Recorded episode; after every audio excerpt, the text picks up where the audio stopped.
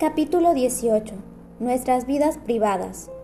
Durante seis meses estuve compartiendo el angosto espacio de la habitación 13 con cinco personas. La doctora G era, según creo, la más interesante de mis compañeras. Había sido médica en Transilvania y no quería aceptar hasta el extremo de que era positivamente peligroso para ella el hecho de que ya no vivía su existencia anterior a los días de Auschwitz. Todas las tardes nos contaba que la Blokova la había invitado a tomar el té y describía aquello como si fuese uno de los tés elegantes de sociedad que conociera antes de la guerra. Nosotras sabíamos lo que había sido el té social del que nos hablaba. ¿Qué clase de té podría tener aquel lugar? Pero la doctora insistía en pintarnos de color de rosa la escena y cuanto se refería a su persona. Así vivía en un mundo aparte de fantasía, que ella misma se había creado. Mi segunda compañera era una muchacha rubia yugoslava. Se las daba de médica, pero todas las de la enfermería sabíamos de sobra que no sabía nada de aquello. Cuando mucho podía haber estudiado el primer año de medicina.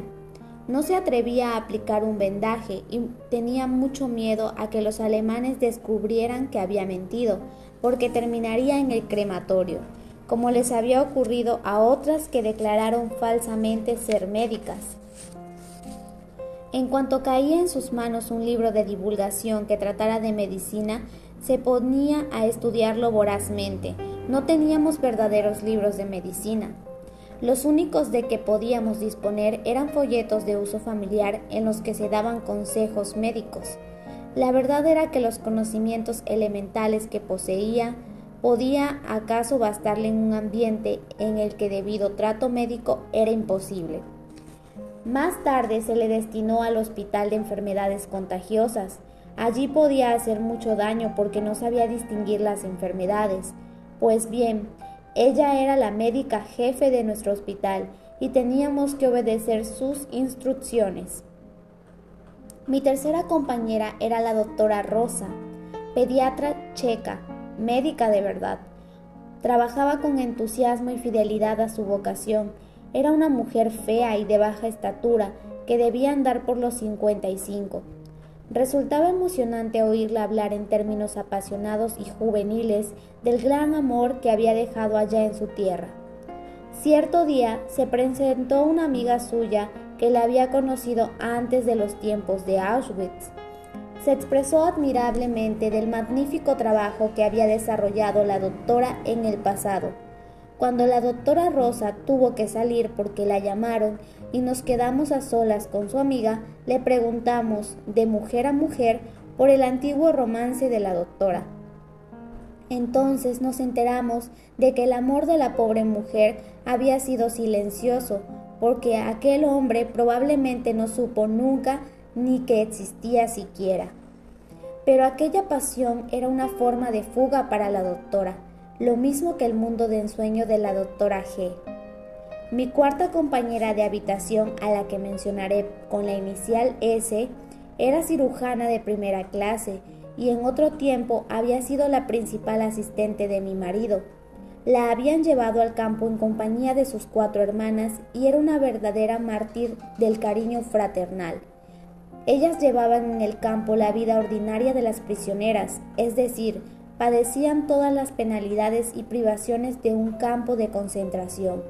Ese solo vivía para ellas. La suerte de sus hermanas no se apartaba un momento de su mente en todo el día. Nuestra quinta compañera era una dentista. Se había casado inmediatamente antes de ser deportada y la habían detenido juntamente con su marido. Solía decirnos irónicamente, pasamos nuestra noche de bodas en el vagón de carga. Más tarde, éramos siete viviendo en el mismo cuchitril. La séptima era Magda, criatura de corazón generoso que era química de profesión. Fue a la que seleccionaron para ser liquidada al mismo tiempo que a mí. Las dos escapamos a nuestro sino y entre nosotras surgió una amistad estrecha. Magda compartía el angosto camastro con la dentista. Yo también tenía de compañera de cama a la esposa de otro médico, llamada Lutza. Dormíamos una en la cabecera y otra a los pies del catre, porque de otra manera no hubiésemos cabido. El problema principal que teníamos era no tirarnos una a otra del camastro mientras dormíamos, porque era el más alto. Borka, otra muchacha yugoslava de 22 años, era una de las personas menos egoístas y más desinteresadas que he visto en mi vida. Ponía un toque doméstico en nuestro cuartucho, limpiándolo por nosotras. Otra compañera de habitación, la doctora O, era precisamente todo lo contrario de la doctora G. Esta creaba un mundo grato de fantasía, mientras la doctora O siempre ponía las cosas peor de lo que eran en realidad. Con frecuencia nos preguntábamos si era pesimista por temperamento o si más bien así la había hecho la vida del campo de concentración. Con el tiempo llegamos a ser doce las mujeres que nos repartíamos la minúscula habitación.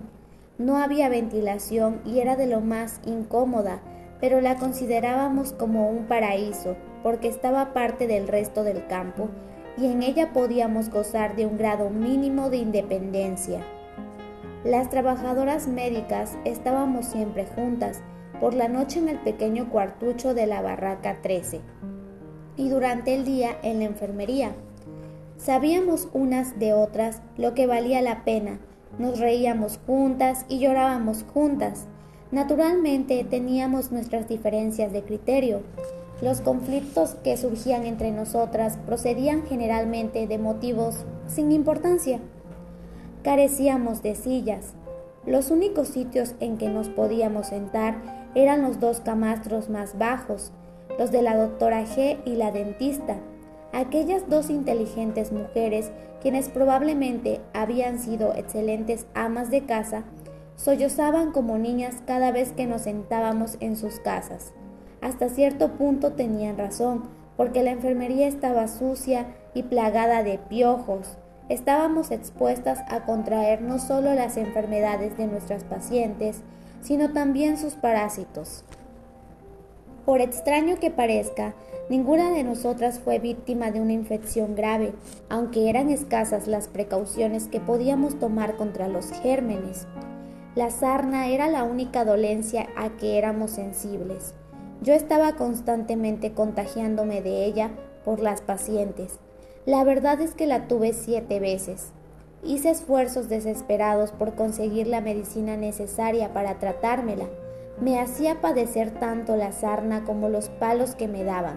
No me dejaba dormir ni trabajar y tenía todo el cuerpo cubierto de heridas de tanto rascarme. Cuando conseguía unturas que aplicarme, mis compañeras de cuarto protestaban si las usaba de noche. El emplasto despedía un olor horrible y apestaba la habitación. Aquella pomada nos dividió en dos bandos.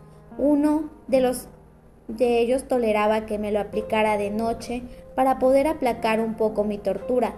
El otro insistía en que lo utilizara únicamente de día cuando estábamos en la enfermería, porque allí teníamos que soportar muchos olores desagradables y la peste de la untura no importaba. Más tarde, Magda y la dentista contrajeron también la sarna, y el hedor se hizo insoportable y mareante en toda la habitación. Todas las mañanas se producía una ofuscación general por el uso de la palangana. Téngase presente que éramos doce. Borka, la pequeña yugoslava, tenía que traer el agua. A veces volvía llorando porque era tan poca la que había conseguido que no iba a haber suficiente para beber, cuanto más para lavarse. No teníamos espejo, pero aún nos quedaba el recurso de mirarnos vagamente en el agua si teníamos agua. Cuando empezó a crecernos el pelo, observamos que se nos estaba poniendo bastante gris. Como carecíamos de cepillos y peines, teníamos la facha de adolescentes descuidadas. La doctora G declaró que estábamos hechas unos adefesios. Consiguió convencer a una de nuestras pacientes que era peluquera y tenía un peine que nos arreglara el pelo a cambio de dos porciones de pan. Las cejas me hicieron sufrir mucho al principio, Las tenías ralas por naturaleza, pero en el campo creían que me las seguía depilando como antes. Mis compañeras de cautiverio hicieron numerosas observaciones intencionadas contra mí a propósito de ese detalle. Muchas veces fui apaleada por los alemanes por el mismo motivo. Por fin llegaron a convencerse de que, en efecto, había yo llegado a este mundo con escasas cejas.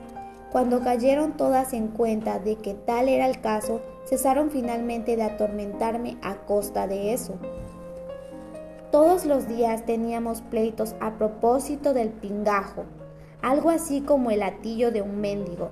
El pingajo era un pedazo de angrajo, una media o un calcetín y a veces un sombrero viejo atado en forma de bolsa, que constituía nuestro maletín, nuestro armario y nuestra despensa. El contenido de uno de aquellos pingajos describe perfectamente cuánta era nuestra pobreza. Allí ocultaba cada prisionera su fortuna, su margarina, su pan y su cucharada de mermelada. Las prisioneras más ricas podían tener hasta un peine sin dientes. Cuando entre los efectos guardados en el pingajo había una cajita, se consideraba como signo inequívoco de prosperidad. Como los pingajos eran lujos, estaban prohibidos, no había lugar en la barraca donde poder esconderlos mientras duraban las revistas, así que los teníamos que ocultar bajo las faldas. Severos castigos y a veces la muerte esperaban a quien dejaba caer su atillo secreto mientras estábamos en posición de firmes. Su descubrimiento atraía la tragedia no solo sobre su propietaria, sino sobre todas las demás, porque justificaba un registro y la confiscación de las posesiones que tantos sudores y fatigas nos habían costado conquistar. Cuando nos, alojamos en la habitación 13, la cuestión del pingajo estaba resuelta. Era verdad que allí también teníamos que esconderlos en los rincones más absurdos, porque la inspección podría descubrirlos igualmente. Cuando llegaba a nosotros la noticia de que iba a realizarse una inspección, salía cualquiera de nosotras a retirar los atillos a tiempo. Pero no estaban seguros de las demás prisioneras. Mientras nos hallábamos en la enfermería, se metían a veces en nuestra habitación y robaban nuestros tesoros. La doctora G y la dentista, que eran las más ricas, siempre se estaban lamentando de los hurtos. La doctora Rosa era la única que no perdía nunca nada, porque no tenía nada. Era como una niña grande, por lo menos no tenía deseo de almacenar riqueza. La doctora G, quien era una buena médica, procuraba convertir en realidad su mundo de ensueño. Tenía una doncella, lujo que solo las blocoas podían permitirse. Todas las mañanas antes de levantarse entraba una de sus pacientes, le limpiaba los zapatos, le arreglaba la ropa y hacía su cama. La doctora G era dueña inclusive de un cobertor de seda. Para no inspirarnos envidia, más tarde nos consiguió uno para cada una de nosotras, pero estaban hechos una lástima y eran de calidad inferior. Era la única de nuestro grupo que no lavaba la ropa, ni siquiera en el campo. Su blusa blanca se lavaba la doncella y la blocoba le había permitido que se la planchara con su misma plancha. La doctora G siempre andaba probándose vestidos, se los conseguía en el mercado negro o se los regalaban, y ella después los reformaba.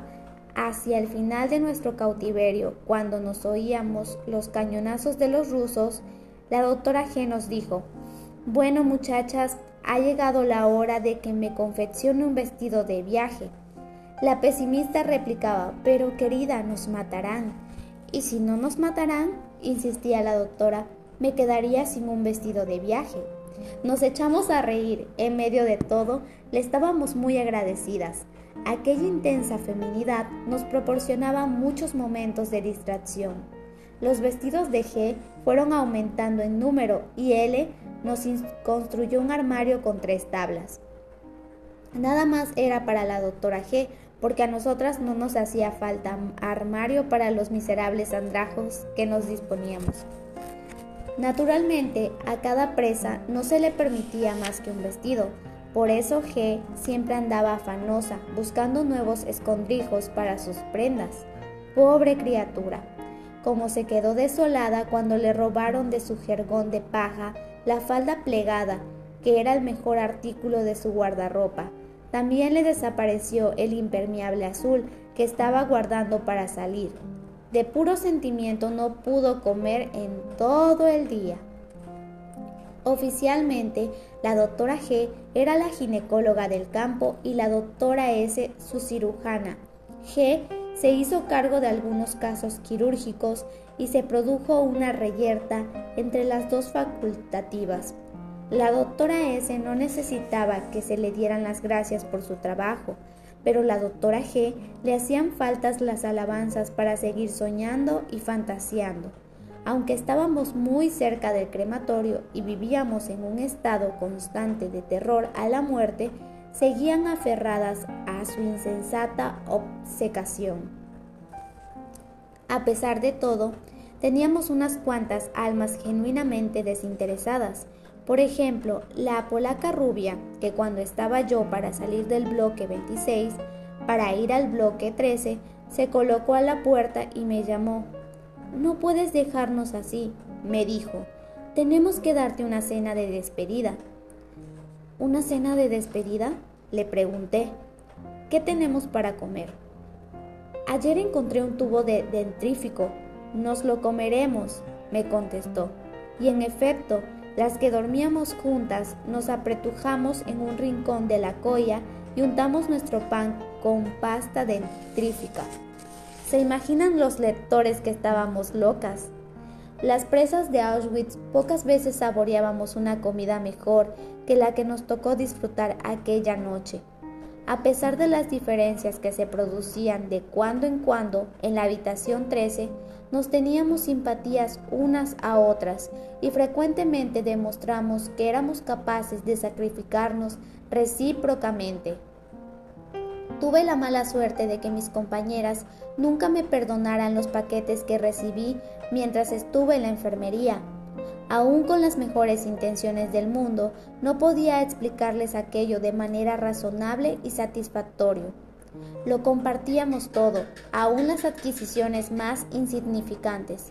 Sin embargo, yo no podía hablar de aquellos paquetes. Cuando me hacían alguna pregunta, tenía que darles evasivas.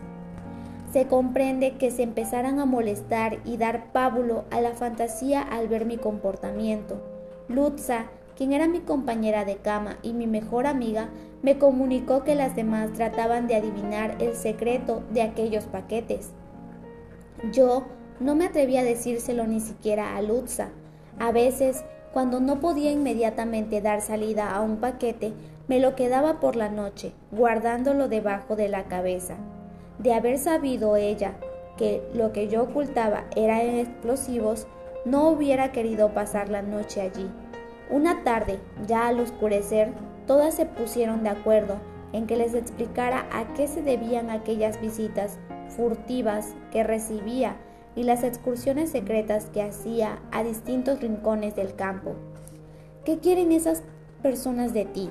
¿Y cómo es que desapareces con tanta frecuencia en los momentos en que estamos más ocupadas? No me atreví a decirles nada. Ellas me castigaron retirándome la palabra durante varios días, excepto en la enfermería, donde era absolutamente necesario. Afortunadamente llegó el día de mi santo y me hicieron el regalo de olvidarse de mi falta de confianza y de mi silencio para con ellas. Recibí otro presente. Él me trajo un cepillo de dientes usado, al cual le faltaban las cerdas de un extremo. El preso, a quien se lo había comprado por tres pedazos de pan, lo había estado usando varios meses. Mis compañeras se quedaron estupefactas y encantadas al ver aquel artículo valioso. También causó sensación la pequeña manzana verde que me regaló un miembro de la resistencia. Era una manzana de verdad,